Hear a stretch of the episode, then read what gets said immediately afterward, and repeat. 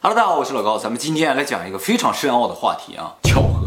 巧合就是一种非常低概率的事件，但是人人都遇到过巧合，是吧？哎，大家有没有思考过什么是巧合？首先给大家举几个巧合的例子啊。生活中最明显的一个例子叫说曹操，曹操到，就是当我刚想到某一个人，或者刚提到某个人的时候，这个人就出现了，这种就是一个非常极端的巧合。我昨天梦到一个同学，然后今天他就在朋友圈里开始卖东西了，什么？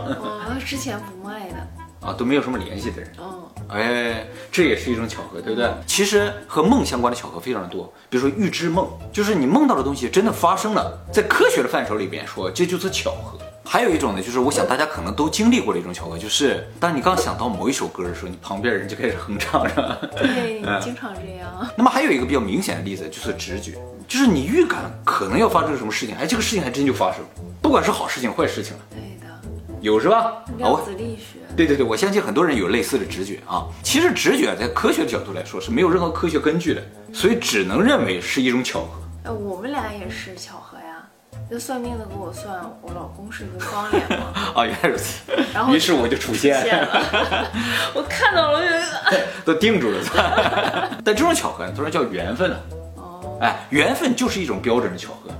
可是说是我们两个是巧合，他算别人的几岁离婚呀，嗯，谁生孩子呀，都算中了。对啊，哦，那我们今天就要解释一下他为什么能算中。是吧？哎，那么说到这儿，所有五岁抬头的观众可能已经注意到一点，这些巧合啊，虽然从客观上来说，我们只能说它是巧合，但是啊，它显得特别的不自然。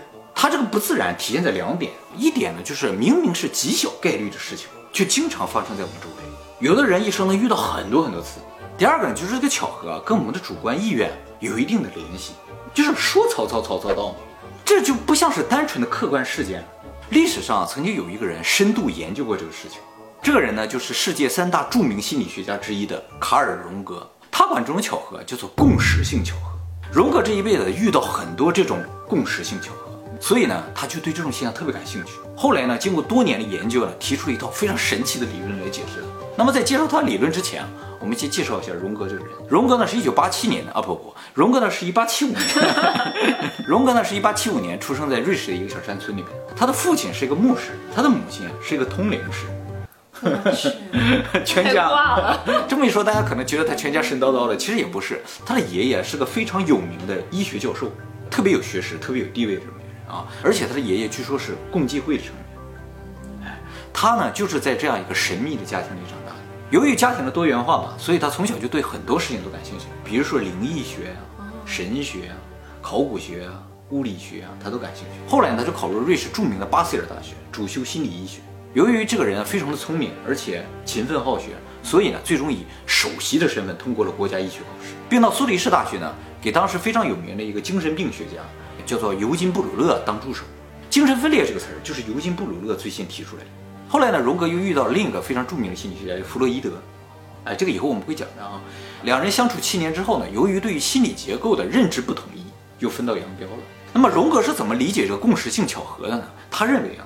共识性巧合不是偶然发生，虽然表面上看上去啊，说曹操和曹操到之间没有因果关系，但实质上呢，这两个事情是有另一层联系在里边。这两个事单独看任何一个都不奇怪，很正常，对不对？但是如果这两个事情同时发生，就非常不可思议了，对不对？所以这就是一个有意义的巧合，就是意义把这两个没有因果关系的事情联系在了一起。但是当初啊，荣格提出这个想法的时候，受到了科学界的强烈抨击，因为科学界认为啊，世间万物只存在因果关系，不能够用因果关系解释的就叫偶然。比如说说曹操曹操到这个事情，在科学的理解上，这就单纯是个偶然。但是荣格不这么认为啊，他认为这两个事情之所以看上去有联系，是因为他们两个之间有个共同的意义，是这个意义把我想到和这个人出现联系在了一起。也就是说，意义啊能够把主观的思维和客观的事物联系在一起，也就是说，把精神世界和物质世界联系在了一起。他说这种联系啊，比因果关系更深层次。就是把虚拟和实体联系到一起。哎，没错没错。而意义本身呢是主观赋予，所以呢，主观是可以影响客观事物之间的关系。也就是说，主观是可以影响客观。他什么意思啊？就是说，说曹操曹操到，你体会不到这里的意义的话，这两件事情就完全没有关系。也就是说，你说曹操，结果曹操到的时候你没看见；说曹操曹操到这种巧合就不存在。那么这么来说的话，说曹操曹操到就不再是一个纯粹的巧合，而是一个由主观决定的必然结果。所以偶然是不存在。荣哥说呢，这种共识性巧合也就是有意义的巧合，随时都在我们身边大量的发生，只是我们注意到没注意到的问题。比如说啊，你与一个人擦肩而过，你可能并不知道这个人和你同年同月同日是对不对？当你知道的时候，你会觉得哇，太不可思议了。但是你如果不知道的话，这个事情就不存在了。所以根本上而言，这个世界的运行根本就不是在靠概率在运行。有什么东西比概率和因果关系更深层次？它在运作这个世界。于是荣格就想找到这个东西，他找到了。那么由于荣格对物理学有一定的研究啊，他就尝试用他这个理论去解释一些物理现象，比如啊量子纠缠。究竟什么东西让两个量子纠缠在一起了呢？一个动，另一个就动，而且中间没有传递任何信息。按照荣格理论，就是我们尝试寻找两个量子之间的这个关系，本身就是一个错误，因为这两个量子纠缠在一起根本就不是因果关系，不是因为一个动所以另一个动。两个量子单独看任何一个洞都没有什么特别，放在一起就显得很特别。这就跟说曹操曹操到是一样的，单独看不奇怪，放在一起就很奇怪。因为它们都有一个共同的意义，而这个意义是我们人类的思想所赋予的，所以人类的意识让两个量子产生了纠缠，这也就是为什么量子世界由我们的意识所决定。那么这种意义，或者说这种深层次的意识层面的东西，究竟从哪来呢？这我们就要提到荣格提出的另一个更深层次的概念——集体潜意识。荣格认为啊，人的心理结构分为三层，最上面叫意识。最浅的就是意识啊，最浅的就是意识啊，在这个意识下面有两层更深奥的东西。意识下面这个东西叫做潜意识，又叫做情节。潜意识是不能够通过意识控制，但是潜意识可以影响意识，影响你的判断。比如说，有些女孩子会有恋父情节，有些男孩子有恋母情节，那这种情节呢，就来自于潜意识。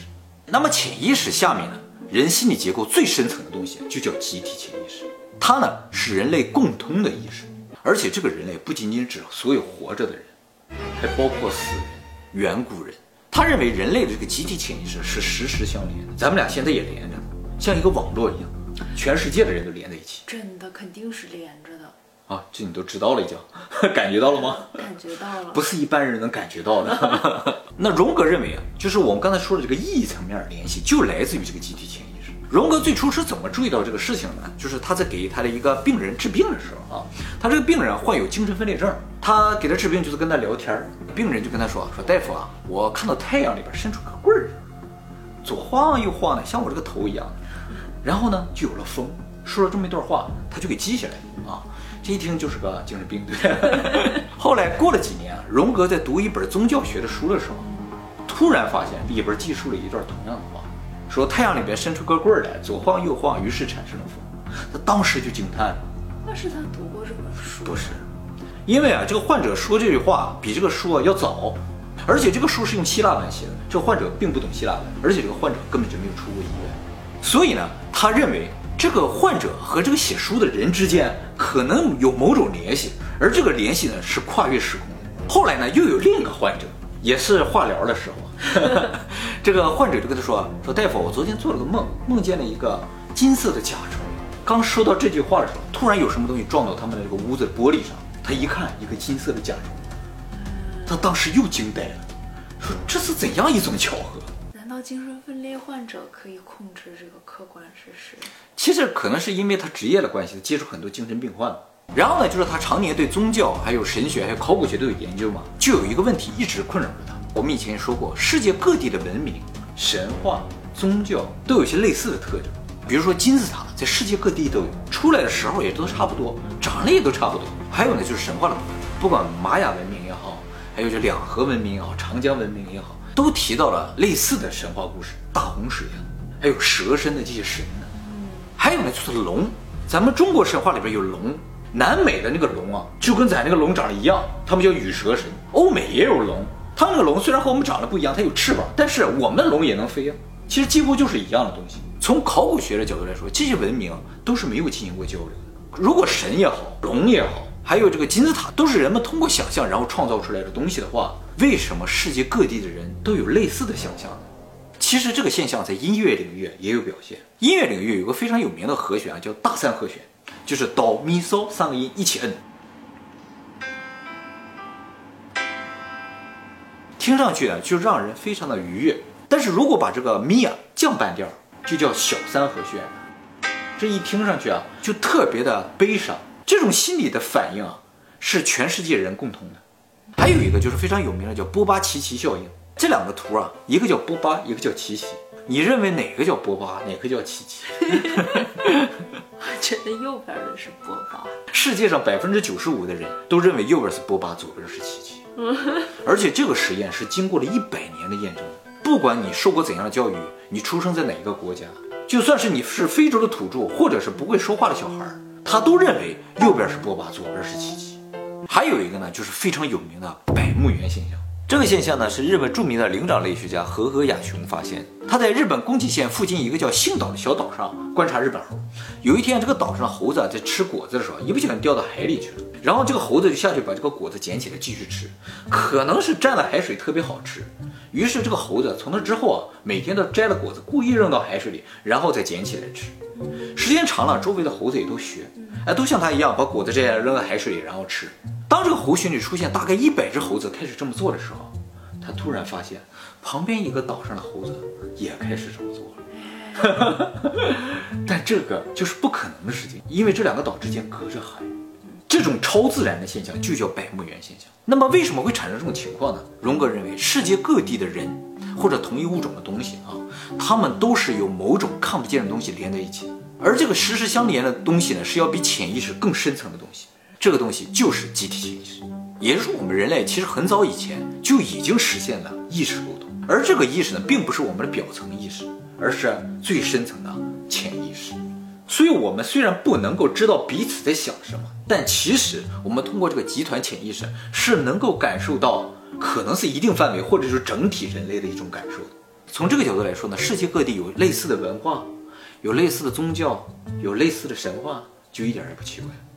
因为人类时时相连，那么这个事情，还可以解释一个事情，就是人类的多地起源。人类学家一直在争论人类究竟是单地起源还是多地起源，因为在考古证据上是有矛盾的。那么多地起源就是说人呢，其实在世界各个地方几乎同时呢从猴子变成人的变，呃，对对对，它就变了啊。但这就很不合理，就什么能引发全世界各地的猴子同时变成人呢？但是考古证据就能证明，其实猴子就是在世界各地变成人。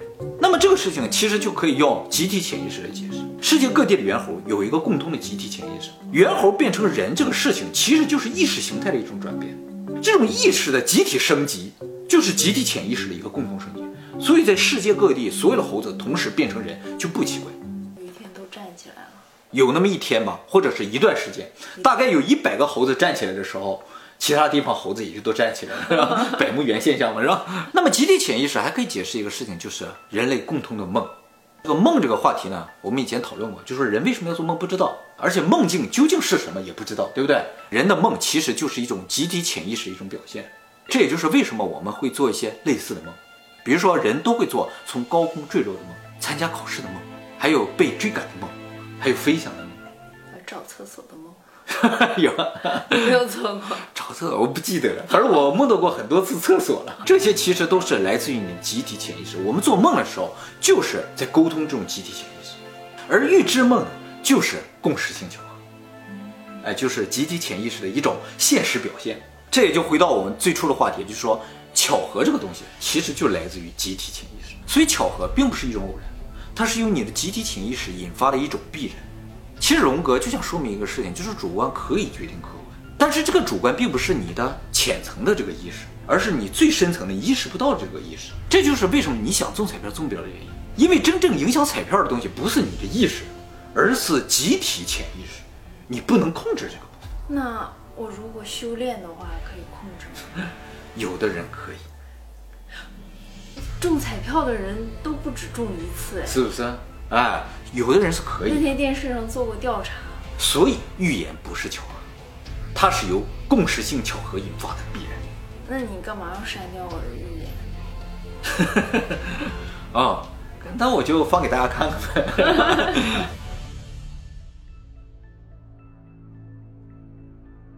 这就是霍皮人的九个预言。嗯。怎么样？我估计这次二零二零年还不至于发生吧？我觉得不会。嗯，我就要预言了。嗯那你给大家预言一下呗，反正你的命中率跟他们差不多准。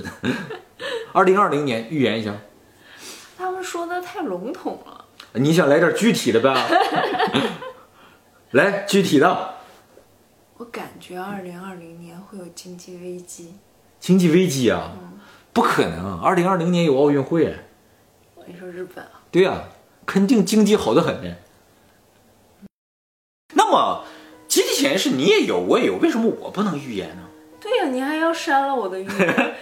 为什么有的人可以，有的人不可以呢？这就是我们接下来要讲的重点了啊！据说荣格对于中国的易经啊有很深刻的研究，易经就是中国最古老的一本讲述宇宙观还有占卜这些事情的一本书啊。那么荣格研究了这个易经之后啊，他就深度的认为古时候这个占卜啊绝对是真实有效的。我们俩算的那个也是占对卜啊，也是啊。那么他说啊，之所以古人会相信占卜，并不是因为古人傻呀，是因为古时候占卜真的是有效的东西，而这个占卜其实就是利用了集体潜意识，所以占卜能够预知未来将要发生的共识性巧合，啊，这种小概率的事件。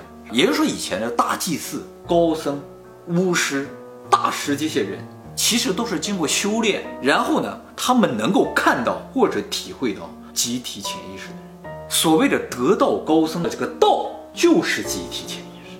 就是他能感受到最深层的，对对对，所以他能够看到将来将要发生的事情。我能感受到，那修炼，我感觉我有机会。你相当有机会的。其实你可能已经感受到了，但是你有时候会觉得是一种幻觉，或者是一种自己临时的一些不切实际的想法啊、所以才会有即视感嘛。就是不确定，对对，你不确定，但高僧他们确定。但是预言这次我是有强烈的感受，所以你才会觉得不可思议。对对对就给我删掉了。对，因为我没有这种感受，是吧？啊，我还是凡人呢、你还说不可能啊？啊，好，我怕你自毁前程啊。所以古人在相信占卜、相信祭祀活动这种事情，易经我就很感兴趣。感兴趣吗？哎，你知不知道《易经》这个“易”什么意思？